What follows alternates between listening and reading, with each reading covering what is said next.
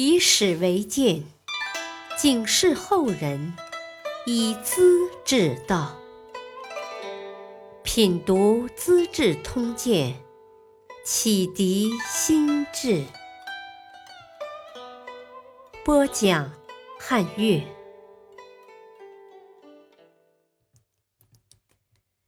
第九集：范雎人死做丞相。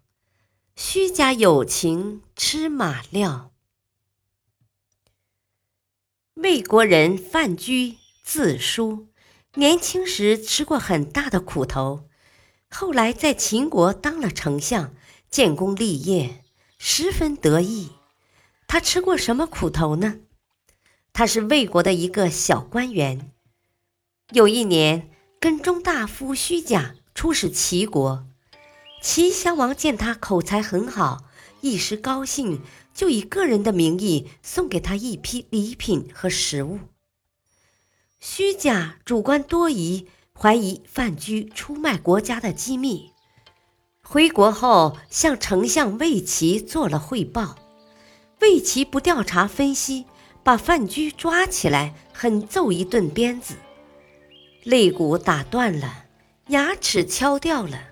奄奄一息，范雎装成死相，被草席包着，丢到厕所里。有些醉汉还向草包上撒尿，惨不忍睹。魏齐却恨恨地说：“这样处理是要叫那些多话的家伙看一看，看谁还敢乱说。”范雎很久才清醒过来，向看守求情。请你帮助我这可怜人吧，将来一定重重的谢你呢。看守很同情，想了个法子，向魏齐报告：厕所里的人已经死了，还是扔出去的好，免得妨碍别人。魏齐当时喝醉了，迷迷糊糊。行了，这点小事也来麻烦我吗？范雎逃脱灾难。跟着朋友郑安平东躲西藏，改名张禄。魏齐酒醒后很后悔，到处查找，没有下落，只得作罢。公元前两百七十年，秦国的使臣王姬到了魏国，范雎知道秦国在招揽人才，深夜里夜见使者，要求得到保护。王姬返国时，把他藏在马车的暗箱里，带到咸阳，推荐给秦昭王。昭王在离宫接见范雎，他走进宫来，看到路旁有一条长长的巷子，是有罪的宫女所住的地方。他假装不知道，直向巷子的深处走去。恰好昭王到了，太监们赶紧向他呵斥。快些滚开！国王驾到。范雎故意装出吃惊的神气，问道：“秦国还有国王吗？我从来只听说有太后和穰侯嘞。”这话被昭王听得清清楚楚，心里一惊，定睛看了看面前的陌生人，觉得他的话很不简单。便挥手叫随从们走开，然后单膝跪地，很恭敬地问道：“先生，你愿意留下来给寡人一些指教吗？”当时的国王都自称寡人。范雎只嗯了一声，算是回答，不说愿意，也不说不愿意。昭王连求三次，范雎都不正面答复。昭王急了，恳求道：“先生，你是觉得我太愚笨，不愿赐教了？”眼巴巴的望着范雎，这才挑明：“臣哪敢如此呢？臣是无家可归的人，跟大王初次相见，想说的话是有关国家和君王的大事。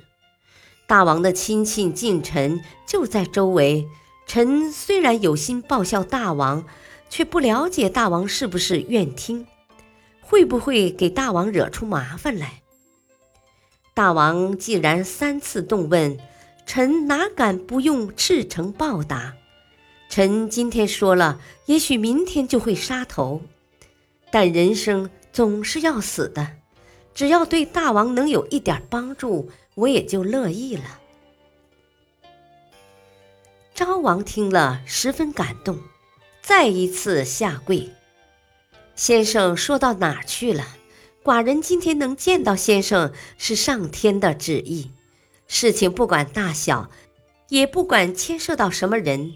上自太后，下到黎民百姓，先生可以毫无保留地说，多给我一些教诲吧。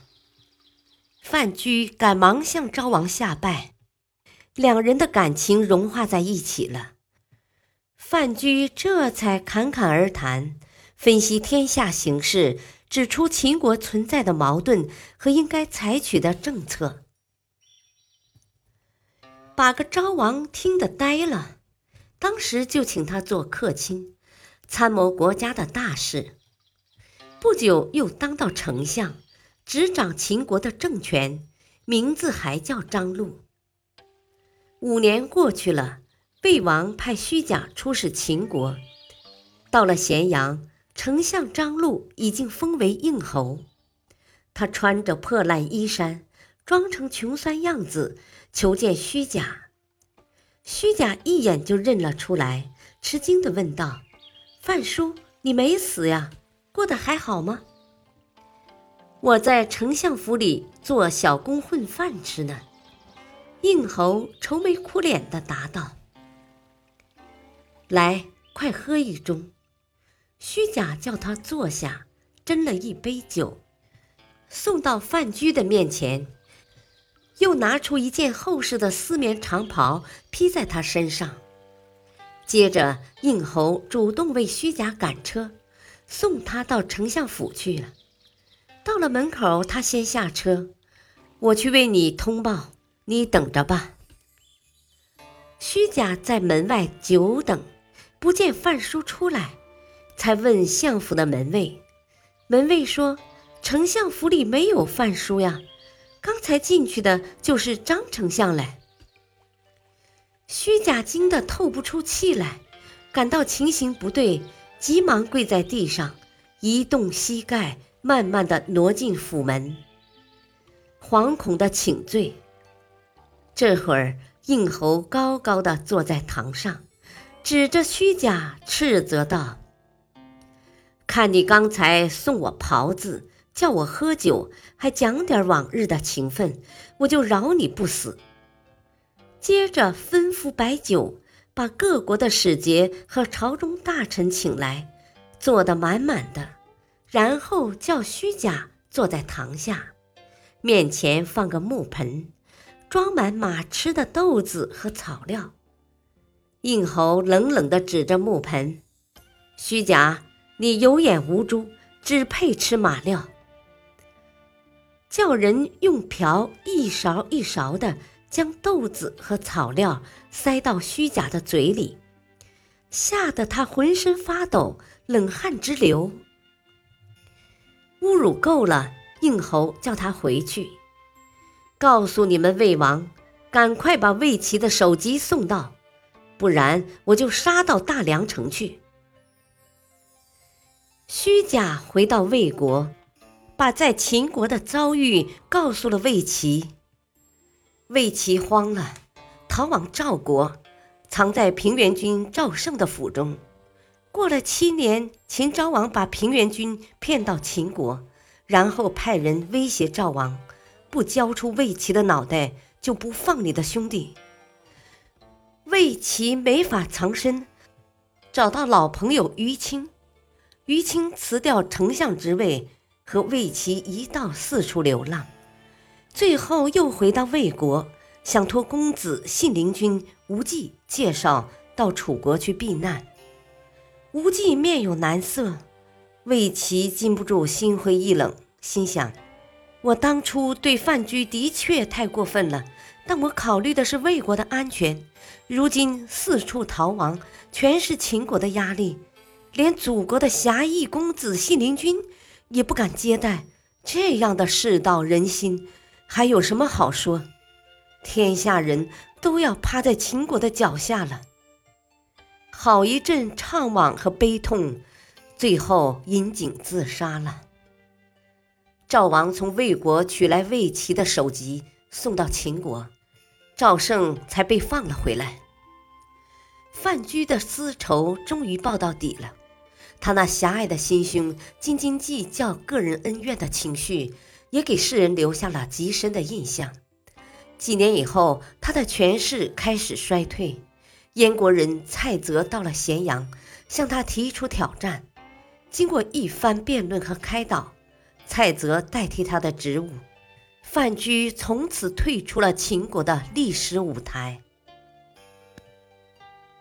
感谢收听，下期播讲选贤才毛遂自荐，合纵曰赵胜感慨。